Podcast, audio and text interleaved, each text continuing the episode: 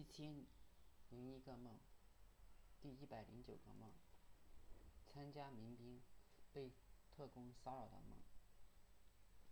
跟朋友去野外聚餐，我们刚走上公路护坡，突然发现地上落下几颗迫击炮弹，大家连忙躲闪，我也立马滚下了护坡。过了一会儿，发现没有爆炸声，才来到公路上。这时发现有个人跳进路另外一边的井里边，有个年轻人也跟着跳了下去。我有点怀疑这两个人反应过度。过了好久，他们两个也没上来。我想也许摔死了。朋友要见的是民兵组织的小头目。现在小头目非常的生气。虽然炸弹没有爆炸，但是影响非常的坏。他似乎对民兵反应不满，气急败坏的要找出袭击者。大家分头查看，却一无所获。这时有个人说，远处海面上有一颗汽艇，正在加速远离海岸。大家都怀疑汽艇上那个人是一个特工，专门来搞破坏的。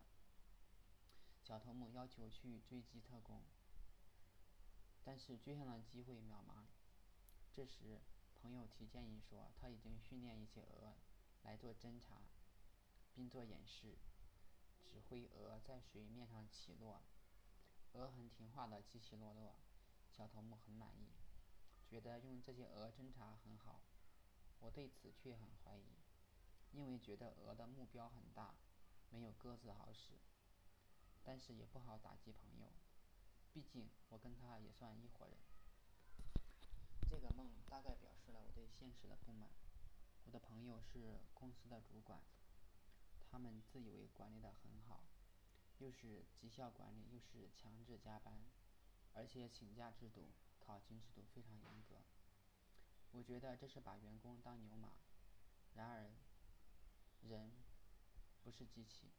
这种没有人性的管理只会适得其反。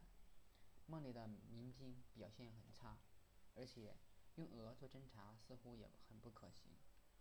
鹅给人的感觉是质感良好，而且非常霸道。一个特工就把民兵搞得手忙脚乱，这样的组织战斗力基本为零。小头目基本上是个大老粗，这样的领导能力、组织能力。大概也表现了我对老板的不满。